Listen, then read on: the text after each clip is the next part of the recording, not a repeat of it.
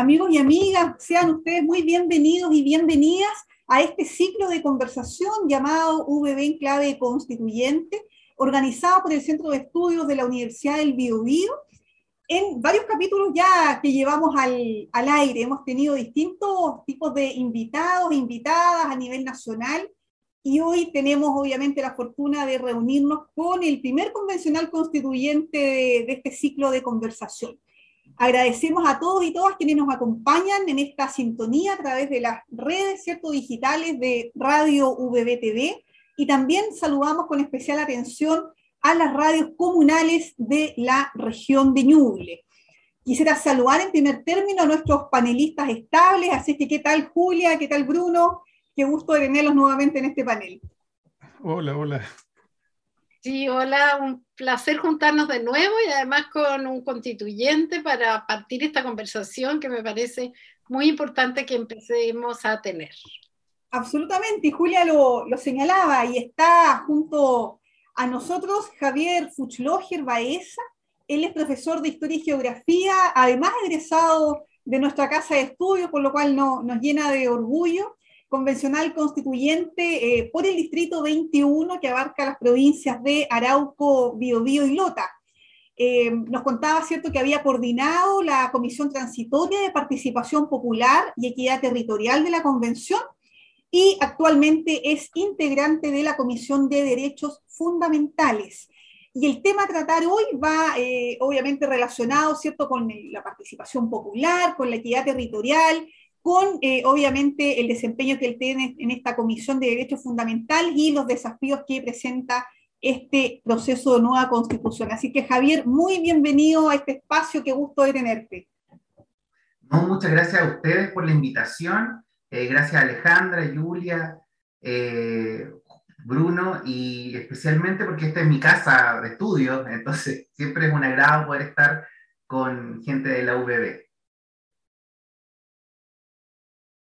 Y para nosotros además, imagínate el, orgullo de, que estés en ese espacio, ¿cierto?, tan, tan histórico tan importante para, para, Chile, para su gente y también para las regiones, porque eres un representante, obviamente, de, nuestra región. Así que muy contento de estar contigo hoy. Sí, Javier, en realidad te lo agradecemos mucho. Eh, y bueno, como fuiste parte de la Comisión de Participación Popular y Equidad Territorial, eh, tan importante para seguramente fijar lineamientos, normativas, etcétera, en, en, relación a los territorios que nos interesa tanto, ¿no es cierto?, desde las regiones, y esa comisión que trabajó con varias subcomisiones que tenían que ver con distintos aspectos de esta podríamos decir, descentralización de alguna manera, pero también con la vinculación territorial y el despliegue territorial. Dado que vamos avanzando a ese despliegue territorial por parte de la convención, ¿qué nos podrías decir sobre esa comisión transitoria de participación popular y equidad, territorial que dejó y que va a dejar como marcado algunas de estas etapas que vienen ahora para la convención? Bueno, la, Comisión de Participación Popular, eh, tal como tú lo describías, Julia, eh, era una de las comisiones transitorias que tenía un mandato de 30 días para eh, generar una propuesta de reglamento, en este caso un reglamento de participación, que permitiera, a diferencia de todos los, digamos, procesos o propuestas constitucionales anteriores a esta, permitir participación incidente de la ciudadanía en la elaboración de las normas y que también la ciudadanía sintiera pertenencia con el texto constitucional que nosotros estamos proponiendo. Por lo tanto, entendíamos que la participación era un eje fundamental clave en este proceso constituyente que lo diferenciaba de los anteriores, y es por eso que la Comisión se abocó a generar mecanismos a raíz del mandato que nos dio el Pleno, incidentes y vinculantes que permitieran justamente esa participación, y a la vez esta comisión tenía un apellido, que era equidad territorial. Y por lo tanto lo que nosotros buscábamos como objetivo principal era que el trabajo de la convención y el trabajo de los convencionales como parte de esta institucionalidad fuera con, una, con un sello en la equidad territorial, que aquellos eh, sectores en Ñuble o en Biobío, por ejemplo, que en mi zona eh, que han sido históricamente postergados y relegados un poco de estos centros grandes como son Chillán, Los Ángeles o el Gran Concepción, pudieran tener también un acceso y participación directa en este proceso constituyente. Y ese fue nuestro objetivo y a raíz de eso nosotros logramos elaborar un reglamento de participación popular que incluye estos mecanismos y que además fue aprobado con una gran y amplia mayoría del Pleno y de todos los sectores, porque además logramos un trabajo transversal generando un espacio para el diálogo que permitió que todos los sectores transversalmente, ninguno, eh, digamos, con oposición, pudiera aprobar estos mecanismos. Eh, obviamente habían disensos, pero lo que hubo siempre fue un consenso en que la participación era lo que daba legitimidad a este proceso. Bueno, eh, mucho gusto, Javier, de, tenerte aquí. Eh, realmente para nosotros, como decía Julia, un gran orgullo eh, poder eh, tener a un egresado nuestro de acá de, la universidad, de, la facultad, además nuestra. Así es que felices y te quería hacer una consulta respecto de un tema que por lo menos a mí me ha llamado siempre la, atención, que tiene que ver con, con los derechos civiles y políticos, ¿no? Eh, la, la, perdón, la, bueno, la Constitución igual lo, de alguna manera lo consagra, ¿no? que es el, el derecho a, reunión y a protesta pacífica, que está consagrado también dentro de los derechos humanos eh, fundamentales. pero lamentablemente Chile nunca ha firmado el eh, protocolo facultativo, que es el que permite que cualquier persona que ha, ha, visto que uno de sus derechos ha sido vulnerado pueda reclamar ante la, Corte Interamericana, por ejemplo, de, Derechos Humanos. Y cuando uno analiza los fallos de la, y los informes de la, de Corte Interamericana, en muchos de ellos se insta al Estado de Chile eh, a respetar estos derechos, por ejemplo, a no eh, reprimir una marcha si esta marcha está siendo pacífica, si no está eh, provocando ningún tipo de, desorden o, o, de daño. Sin embargo, hemos visto una y otra vez que las fuerzas eh, de carabineros intervienen y dispersan las marchas aun cuando éstas sean, sean pacíficas, es decir, un derecho que es fundamental, como el derecho a, a la protesta pacífica, eh, en Chile por lo menos no, no se cumple. Eh, ¿Es posible pensar en una nueva constitución donde el Estado chileno, así como se ve obligado a respetar los convenios comerciales de carácter internacional, también pudiera eh, adscribirse a los tratados que Chile no ha ratificado, como es el protocolo facultativo?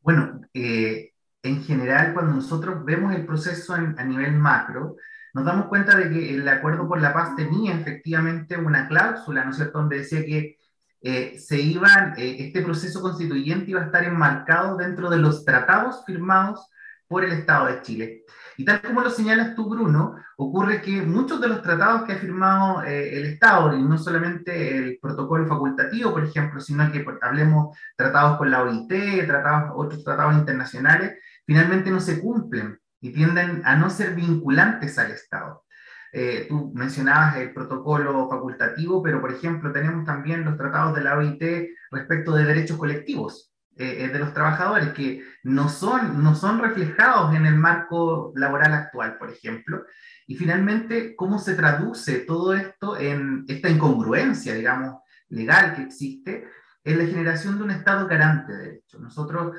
siempre hemos proyectado, y desde Independientes por una nueva constitución, que el conglomerado que, en el cual yo me integro, siempre hemos eh, propendido a establecer o buscar establecer en esta propuesta constitucional un Estado garante de derechos. Y no solamente en el derecho, por ejemplo, de la libre manifestación, sino que hablamos de en la garantía de derechos colectivos que están ratificados en tratados internacionales, pero que no se reflejan en el Código del Trabajo, en, en los derechos medioambientales. Hoy día tenemos el derecho a vivir en un medio ambiente libre de contaminación, pero eso queda en el escrito y finalmente termina siendo letra muerta. Yo creo que lo que nosotros buscamos hoy día es tener un Estado que garantice nuestros derechos, un Estado en el cual nosotros podamos eh, recurrir cuando sintamos que están siendo vulnerados y no un Estado que nos observe desde la distancia como nosotros vemos que los hechos consumados tienden a ser la norma y finalmente el Estado actúa una vez ya los derechos han sido vulnerados y cuando a veces no existen posibilidades de reparación. Yo creo que lo que nosotros buscamos es esta cobertura, esta búsqueda de garantías más que generar, como a veces dice la, la mala propaganda, un Estado grande, ¿no es cierto?, benefactor que finalmente eh, nos esté dando de todo, y por el contrario, como dice la otra propaganda, un Estado jíbaro pequeño que no controle nada. Nosotros buscamos esta garantía del Estado, que exista un marco legal y que también haya un sistema judicial que dialogue con este Estado garante de derechos y que permita también que la ciudadanía, que a veces eh, no se encuentra organizado, a veces no sabe cómo acceder, por ejemplo, a recursos de protección, eh, en el caso de los recursos de protección medioambientales son los más difíciles de interponer. Entonces, lo que nosotros buscamos también es que el sistema judicial pueda dialogar con un Estado garante de derecho, haciendo que los mecanismos a través de los cuales se pueda recurrir para buscar la protección de los diferentes derechos que están consagrados sean también accesibles a toda la ciudadanía y no solamente una parte de ella. Javier, quería llevarte al tema, digamos, de la propuesta que ustedes realizaron respecto de un Estado descentralizado, ¿no? Tienen un enfoque respecto de la descentralización, también de la, participación, hablan de los principios de descentralización política y administrativa, eh, descentralización fiscal, eh, hablan de la solidaridad también interterritorial. Desde esa perspectiva, ¿de qué manera eh, crees tú que van a quedar plasmadas estos conceptos y cómo se van a materializar eh, esta propuesta, digamos, en el marco de la nueva constitución? Yo creo que, bueno, en, esta pregunta, Alejandra, nos vamos a proyectar un poco, ¿no? ¿No es cierto? En, en, base a lo que uno ha escuchado de los demás convencionales y uno lo que ha ido conociendo un poco del trabajo que tienen cada uno de ellos, algunos que han profundizado bastante en el tema de la descentralización. Primero, la descentralización tiene que pasar por una desconcentración del poder, y esa desconcentración del poder es clara en las capitales, en la capital de Santiago, donde yo me encuentro ahora, o eh, en las capitales, digamos, regionales, hablemos de Concepción. Entonces, cuando nosotros partimos hablando desde la descentralización, no hablamos desde cambiar la configuración completa de cómo están hoy día dibujadas las regiones en el mapa, hablamos de cómo se desconcentra efectivamente el poder y cómo se generan espacios no, de autonomía local que permitan tomar decisiones rápidas que también posibiliten la solución rápida, valga la redundancia, de las necesidades locales. Hablamos de cómo empoderar a los gobiernos regionales, cómo empoderar a los gobiernos locales, pero también cómo empoderar organismos de fiscalización, como por ejemplo el Consejo Municipal, en el caso de las alcaldías, el, los gobernadores, perdón, el Consejo Regional, en el caso de, del nivel regional, pero también hablamos de que estos niveles de autonomía, que pueden ser autonomías graduales, dependiendo cómo se vaya a instalar el proceso luego de, de lo que esperamos que sea su aprobación, es también la desconcentración tributaria. Y ahí es cuando nosotros vemos que en nuestra región, por ejemplo, eh, o en la región de Ñuble también, se me olvida a estamos separados,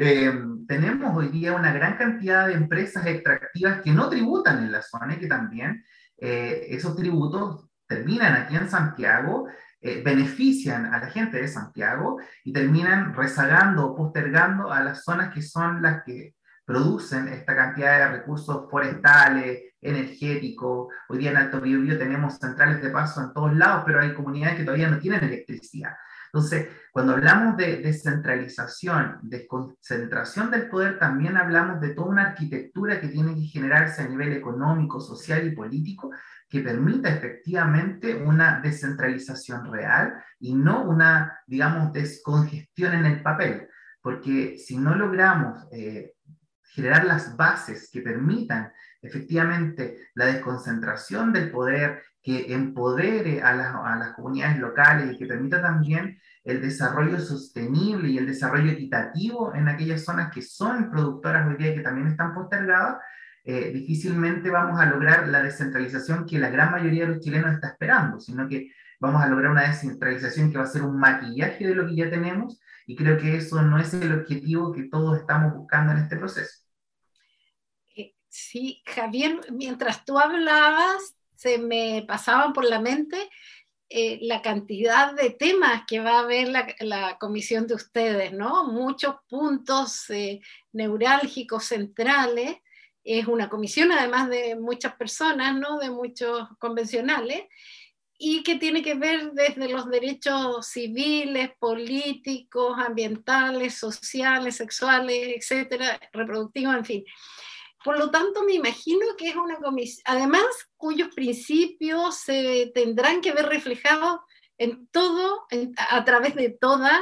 la nueva constitución. Entonces, ¿cómo se va a dar este enlace o esta articulación que seguramente ustedes van a tener que hacer con prácticamente todas las otras seis comisiones? Eh, es una pregunta interesante porque uno de los eh, desafíos que tuvieron las comisiones transitorias de 30 días que trabajaron durante el mes de agosto en generar los reglamentos fue justamente eh, evitar duplicidad de trabajo, o sea, evitar que una comisión, por ejemplo, la comisión de descentralización, estuviera eh, generando mecanismos de participación, que era una competencia de la Comisión de Participación. Entonces, lo que se buscó subsanar en esta, en esta ya las comisiones definitivas fue eh, generar estos enlaces transversales, que son comisiones donde se eh, mandata a dos convencionales del pleno de la comisión para que se congreguen junto con dos representantes de cada una de las siete comisiones y vayan viendo, por ejemplo, justamente como le dices tú, Julia, estos procesos que pudieran ir colisionando, pudieran tener líneas similares. Por ejemplo, temas que se hablen en principio, por ejemplo, respecto de educación, que también estén siendo tocados en la Comisión de Derechos Fundamentales, tienen que tener una línea o, o un hilo articulador para que se vaya generando también una armonización previa a pesar de que el proceso al final contempla también un proceso de armonización donde todas las propuestas de las diferentes comisiones vayan a ser obviamente armonizadas y que queden dentro de un texto que sea congruente, eh, la idea es ir subsanando esos eh, nudos que pudieran darse en el camino para no llegar, ¿no es cierto?, con todos ellos al final, sino que ir viendo cómo se puede ir armonizando el texto, cómo se pueden ir encontrando, eh, por ejemplo, algún tipo de incongruencia legal, que los abogados son expertos en eso, ¿no es cierto? Y cómo también eh, el texto va tomando forma y va dialogando con las diferentes comisiones en base a lo que todos estamos esperando. Y es por eso, por ejemplo, que la comisión 2, que es la comisión de principios, tiene el fin, eh, el objetivo en realidad, de generar un preámbulo, por ejemplo, ya cómo ese preámbulo va eh, relacionándose con las dinámicas que se van dando entre las diferentes comisiones. Eso es un trabajo de la comisión de armonización eh, los miembros de la comisión, perdón, de la comisión, me adelanté, de la comisión de enlaces, porque la comisión de armonización es otra que se va a dar al final del proceso, eh, la comisión de enlaces, eh, y estos miembros tienen una duración de dos meses. Ellos están dos meses y luego la comisión elige dos miembros que vuelvan a tomar ese rol y la idea es que también hay una, una representación política diferente en esta comisión de enlaces que permita también que tengamos diferentes miradas dentro de este proceso de articulación. En la línea, Javier, igual del proceso de... No, Julia, por favor. No, no, es que tenía que ver porque yo creo que, que, ha sido bien clarificador, Javier, porque yo creo que varias personas nos planteábamos incluso cómo se iban a resolver esos problemas de incoherencia que pudiera existir entre algún articulado de la Constitución y otro. Así que me, creo que yo que ha sido muy aclaratorio, digamos. Lo que eso, eso, eso, Julia, disculpa, eso no, eso fue un aprendizaje de estas primeras comisiones transitorias, o sea, eh, fue muy rápido, ninguno de nosotros, la gran mayoría no somos abogados constitucionalistas, nos abocamos a los objetivos que tenía cada una de las comisiones y tuvimos efectivamente, Julia, como dices tú, incongruencias, tuvimos estos choques y cuando ya nos vimos con, con los textos armados, empezamos a conciliar pero nos dimos cuenta de que era importante generar un espacio de tiempo y generar también un mandato a, algunos convencionales que fueran velando porque esto no se produjera. Entonces fue un proceso también de aprendizaje eh, que es obvio para algo que es nuevo en nuestra institucionalidad. Javier, eh, cuando uno ve la composición que tiene eh, la convención, da la impresión de que es mucho más fiel de, lo que es Chile en realidad. ¿no? Eh, no ocurría eso con, con, la Cámara de Diputados ni con el Senado, donde la composición era como muy, muy artificial y que, bueno, estuvo dada en primer término por el sistema binominal y luego también porque la gente tiende a votar siempre por eh, quienes ya están en, en, un cargo. Entonces nos encontramos ahora con una convención muy heterogénea, donde hay grupos eh, representantes de los pueblos originarios que tenían cupos eh, reservados, también agrupaciones feministas que se organizaron y que hoy día están allí presentes, también agrupaciones también de LGBTQ+, y da la esperanza de, que vamos a contar con una constitución eh, también que eh, de alguna manera se haga cargo de, esa diversidad. ¿no? Eh, ¿Cómo crees tú que se pueden acoger todas estas miradas diversas para poder tener una, una, constitución mucho más inclusiva, mucho más democrática en, el futuro? Creo que cada uno de nosotros, de nosotras,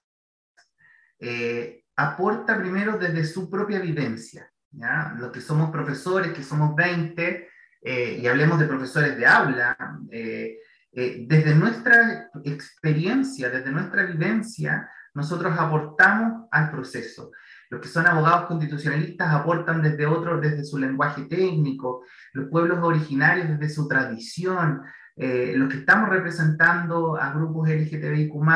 eh, también aportamos desde nuestra propia vivencia y las feministas también lo hacen. Y es increíble que este proceso de diálogo es mucho más fluido y es mucho más grato de lo que uno ve en los medios. Eh, y de todos los sectores, o sea, eh, han habido momentos de diálogo donde transversalmente, de derecha a izquierda, independiente de partido, todos hemos, nos hemos reunido como iguales, como pares, a buscar una salida o una solución a algún nudo crítico que hemos tenido dentro del proceso. Y eso no se visibiliza. Cuando uno ve estos acuerdos, cuando uno ve que los otros son capaces de, de ponerse en tu lugar, de poder empatizar con tu vivencia y de buscar cómo esa vivencia se puede reflejar en un texto constitucional que pudiera dar, porque hay que entender que esto es no solo vamos a escribir principios, vamos a escribir la base, pero luego obviamente va a haber un parlamento que tendrá que concretar esto en ley. Pero cuando nosotros vemos que hay capacidad de escucha y cuando hay capacidad de diálogo, entonces la esperanza de que vamos a tener una constitución que efectivamente represente a cada una y una de los habitantes de este país, eh, esa mayor y aumenta. Ahora sería ideal que los medios lo pudieran reflejar, pero, pero yo lo puedo contar desde mi experiencia en el interior. Y creo que también es importante para lograr eso, Bruno, que también haya una participación masiva y que también no solamente eh, los gobiernos locales, sino que, por ejemplo, nuestras casas de estudio en la región de Ñuble, Biobío, también se pongan al servicio de generar espacios de participación, de generar espacios de encuentro donde estas miradas que tú acabas de mencionar, que también coexisten y que también existen, por ejemplo, en nuestras comunidades universitarias, en la UEB, tenemos grupos LGTBI+, tenemos grupos representantes de partidos políticos, tenemos grupos del feminismo, que también se pueden encontrar en estos espacios, que también pueden generar insumos, que pueden enriquecer este diálogo desde nuestras vivencias en el propio territorio. Así que yo creo que con eso, estos dos... Eh, estas dos fuentes de información, tanto la interna como la externa, que nos den los mecanismos de participación, si se triangulan bien, como nos habían enseñado ahí en la Universidad del Biobío, pueden generar un insumo que pueda enriquecer este proceso constituyente que a mí particularmente me llena de esperanza. Bien, gracias. Y volviendo también al, al tema descentralizador, Javier, eh, escuchamos con, bastante alegría, ¿cierto?, que uno de los acuerdos de la convención fue trasladarse precisamente a regiones. Nosotros vivimos hace algunos meses atrás eh, una sesión de comisión, pero eh, ahora, ¿cierto?, está anunciada para la semana del 22 de noviembre la visita a la región del Biobío. ¿Cómo se vislumbra esa actividad? ¿Vamos a poder, por ejemplo, asistir a algún plenario? Eh, ¿Se contempla la participación de algunas organizaciones? Nos gustaría que nos contaras un poquito de cómo se va a dar ese espacio. Bueno, me formé, me formé en Ñuble, yo me acuerdo que estábamos con el profesor Cristian Leal cuando Ñuble estaba pujando por ser región, eh, así que yo me siento eh, profundamente orgulloso de que la región vecina, que es mi región, la del Biobío, reciba la convención. Es un primer paso para marcar también eh, un hito de que la convención efectivamente se descentraliza, no solamente, como lo hablábamos antes, en el texto, sino que en los hechos. Y por lo tanto creo que es importante que la gente de Biobío y así como otras regiones que también pudieran recibir o comisiones o el pleno de la convención, vean cómo es el trabajo de la convención in situ. Eh, no sé si los aforos o las medidas sanitarias van a permitir, por ejemplo, que se pueda asistir a espacios de, digamos, de pleno o de comisión, pero sí las, las comisiones van a recibir audiencias públicas. Mi comisión particularmente va a estar sesionando en Laja, que no es una capital regional, y donde durante la tarde tenemos diferentes actividades agendadas en Cabrero, en San Rosendo, otra parte de la comisión va a Santa Bárbara, Mulchen, eh, algunos eh, otros se van a Tomé. Eh, hay que entender que Biobío también refleja gran parte de los desafíos que tiene el Nuevo Chile y el proceso constituyente desde los pueblos originarios, hasta los tremendos problemas medioambientales que hay en zonas de sacrificio como Tomé o, o, Coronel. Entonces, creo que es importante que también aquellos convencionales que hay, hay casos donde ninguno alguna vez ha visitado Biobío, o sea, conozco convencionales del norte que, que no conocen Biobío, que no conocen la realidad de Biobío, yo creo que es bueno que los, los constituyentes se, se empapen también de esa realidad regional, que también la convención eh, tenga un arraigo territorial que le permita también a la ciudadanía entender que estos procesos son importantes y que además no se dan dentro de esta caja negra o este encierro en el Congreso, sino que también se dan en el territorio, con la gente y con la participación activa, que es lo que nosotros esperamos. Así que yo estoy muy feliz y agradecido del gobierno regional por su tremenda colaboración en este proceso que es, eh, es enorme. O sea, trasladar toda la convención a BioBio durante una semana es un esfuerzo no menor, pero necesario dentro de este proceso. Ah, sí, eso es, es, muy bueno, muy interesante y esperemos que las organizaciones y las distintas instancias de la región eh, puedan tener esa oportunidad ¿no? de, de expresar eh, sus opiniones, sus ideas y sus expectativas ¿no? frente a la comisión, frente a la convención. Pero siendo tú profesor, no podría no preguntarte, yo creo, ¿cómo, eh, cuáles ves tú, ¿no es cierto? Eh, los principios, los, eh, derechos fundamentales asociados a la educación. Y si bien no han todavía seguramente arribado a conclusiones y no hay una discusión todavía profunda, asomarnos un poquito a esa discusión que se dio hace un tiempo sobre el derecho a la libertad de educación. ¿Cómo, cómo lo ves tú eh, eh, ese, esa dimensión, digamos, de la educación y de los derechos ligados a la educación? Eh, nosotros hace no, no, mucho tiempo conversábamos con Cristian Beley sobre este tema, ¿no es cierto? porque fue tan polémico además la libertad de educación. La libertad de educación en general no es quitarle, vamos a desmitificar un poco, no es quitarle eh, a los padres el derecho de educar, sino que hablamos de que en nuestro texto constitucional la libertad de educación se consagra como un articulado que permite la creación de proyectos educativos privados. Por lo tanto, no, no, no, no, sé en qué momento esto se arraiga de otra forma y imagino que la mala publicidad es la que ha hecho que se distorsione un poco cuál es el cariz de este, de este articulado. Yo creo que la, educación, los principios que se generen en educación para, para, ser más amplio, porque tal como tú lo decías, Julia, todavía no se escribe nada, eh, deben estar enfocados en, en generar las condiciones que permitan una educación de calidad y que permitan también que la educación tenga un foco en lo público, entendiendo que la gran mayoría de nosotros nos educamos en colegio, liceo o en el caso mío, universidades públicas. Y por lo tanto creemos que el enfoque del Estado y la proyección del Estado a nivel educacional debe estar también enfocado en lo público, en cómo mejorar los estándares, en cómo crear también que los colegios sean espacios seguros de desarrollo y que también exista una trayectoria educativa que vaya más allá de la educación formal. Hoy día la educación no se acaba cuando las personas llegan a cuarto medio, sino que deben velarse por trayectorias educativas donde las personas adultas puedan estudiar o, profundizar aprendizaje en aquellas dinámicas o objetivos que, más les interesen, que fueron algunos de los decálogos que, estuvimos trabajando con Educación 2020 y cómo logramos que la integración eh, no sea solamente eh, formal, sino que sea una integración material, donde cada niño, niña y adolescente sea reconocido como un sujeto de derecho y por lo tanto tenga acceso a una educación de calidad que le permita proyectarse hacia el futuro de manera integral. Eso es como de manera amplia, porque yo creo que la discusión en educación va a ser larga, no es mucho el tiempo, pero, pero yo sí estoy confiado en que los profesores, que somos 20 y somos de diferentes conglomerados, estamos trabajando hace bastante con diferentes organizaciones sobre cómo mejorar el articulado que hay en educación, teniendo siempre como, como norma eh, que todo esto tiene que ir en la mejora de los niños, niñas y adolescentes, porque eh, esta constitución va a ser de ellos y por lo tanto eh, nosotros debemos velar por entregarles la mejor, el mejor marco legal que haga mejor su vida de futuro dentro de, de lo que nosotros esperamos para el nuevo Chile. Gracias, gracias Javier. Con esta interesante conversación, Javier, que se nos ha pasado el tiempo pero volando, eh, queremos agradecerte nuevamente que hayas estado en este programa Web en Clave Constituyente compartiéndonos tu mirada, tu enfoque respecto, ¿cierto?, de lo territorial, de la descentralización, de cómo está funcionando además esta convención, de tu mirada como profesor de Historia y Geografía y los aportes que desde allí, sin duda, vas a entregar eh, a la Convención Constitucional y a nuestra nueva Constitución. Así es que queremos agradecerte infinitamente este espacio.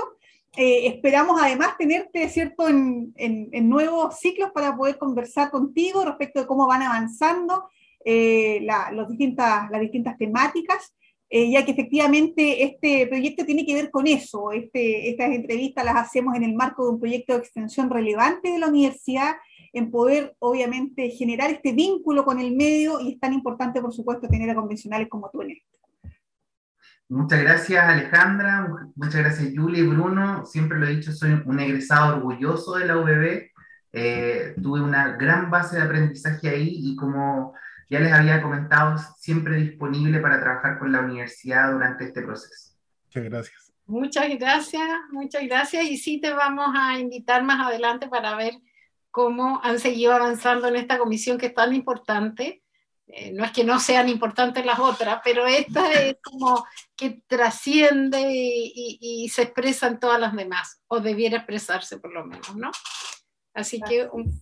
Muchas gracias amigos y amigas por la sintonía de hoy y les invitamos a visitarnos al YouTube VB en Clave Constituyente, a nuestras redes sociales, al Facebook, al fanpage, al Instagram, en donde podrás ver capítulo a capítulo del VB en clave constituyente. Nos vemos, muchas gracias.